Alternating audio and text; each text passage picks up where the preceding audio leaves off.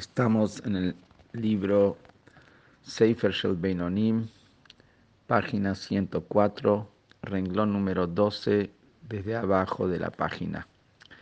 Y vimos cómo a través de cumplir mitzvot y con la intención de unirse a Hashem, motivada por un amor intenso nacido de la reflexión y de la meditación en la grandeza de Hashem. A través de eso, el alma sube después al mundo de Briah, después de los 120 años, a Ganeiden superior, y su Torah se une con las Sefirot como están en el mundo de Briah, y a través de cumplir Torah y Mitzvot, con el amor natural que está en cada Yehudí, que desea unirse con Hashem, hasta incluso dispuesto a dar la vida por él. Con eso eleva su alma al mundo de Yetzirah, que sería Ganeiden inferior después de los 120 años, y su Torah se fusiona con las 10 Sefirot que están en el mundo de Yetzirah. Y ahora viene nos dice qué pasa con el cuarto mundo, que está más elevado que todos, que es el mundo de Achilut. Ahora nos va a explicar qué es el mundo de Achilut y luego que ese es el nivel de los grandes tzadikim, pero que eso es solamente para tzadikim muy, muy grandes. Y comenzamos. בעולם האצילות שהוא למעלה מהשכל וההשגה וההבנה לשכל נברא, después está el mundo de Atzilut. La traducción de Atzilut es emanación. Creación es como que empieza algo nuevo que no había antes.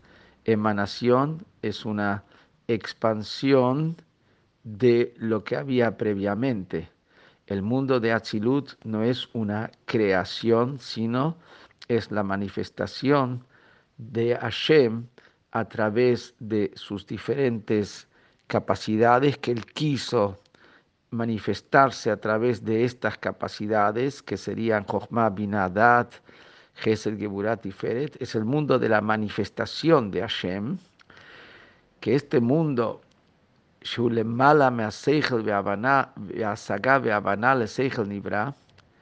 es el mundo que está más allá de la captación intelectual, de la comprensión y el entendimiento de ningún intelecto creado, porque ningún elemento creado puede captar el mundo de lo divino.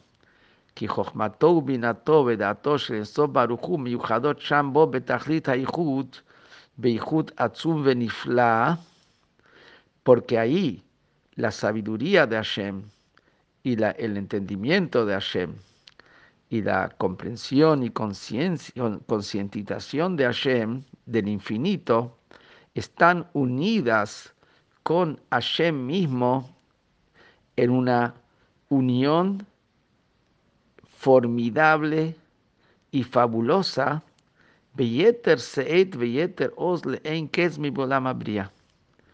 con un nivel y una intensidad infinitamente superior a cómo brilla la sabiduría de Hashem en el mundo de Briah, que ya es mundo de creación.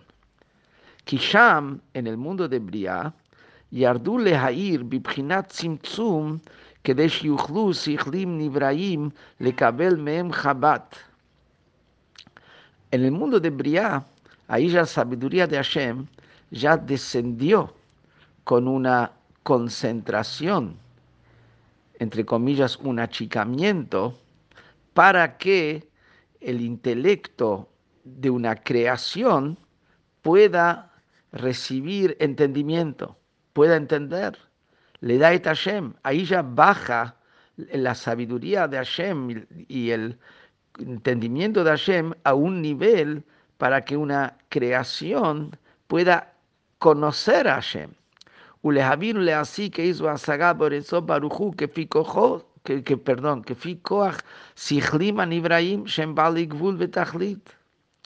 Y ahí ya bajó de manera tal que pueda una criatura tener algún tipo de entendimiento en el infinito, bendito sea, en la capacidad que puede un intelecto creado que es limitado captar y recibir,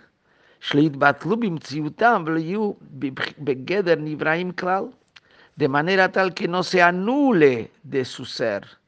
Si captaría la divinidad tal cual como está en el mundo de Atzilut, se anularía totalmente. Y ni siquiera existiría, no solamente se anularía, pero uno que se anuló, él está anulado.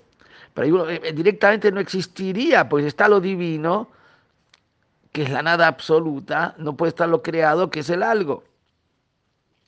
Entonces, si estaría ahí revelada la divinidad como está en el mundo de Atzilut, se fusionarían con su fuente, que es divinidad, y dejarían de ser existencia creada. Y por lo tanto, eh, está la, como la sabiduría divina baja al mundo de Briah, limitada para que el mundo, para que una criatura del mundo de Briah, que ya hay Neshamot, que hay almas, puedan captarlo.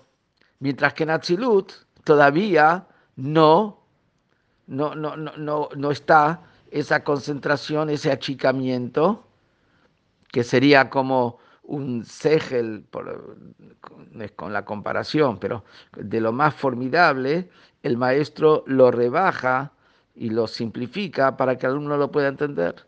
Pero la Tzilut no está así, y no está así, ahí directamente no habría lugar para que exista una criatura.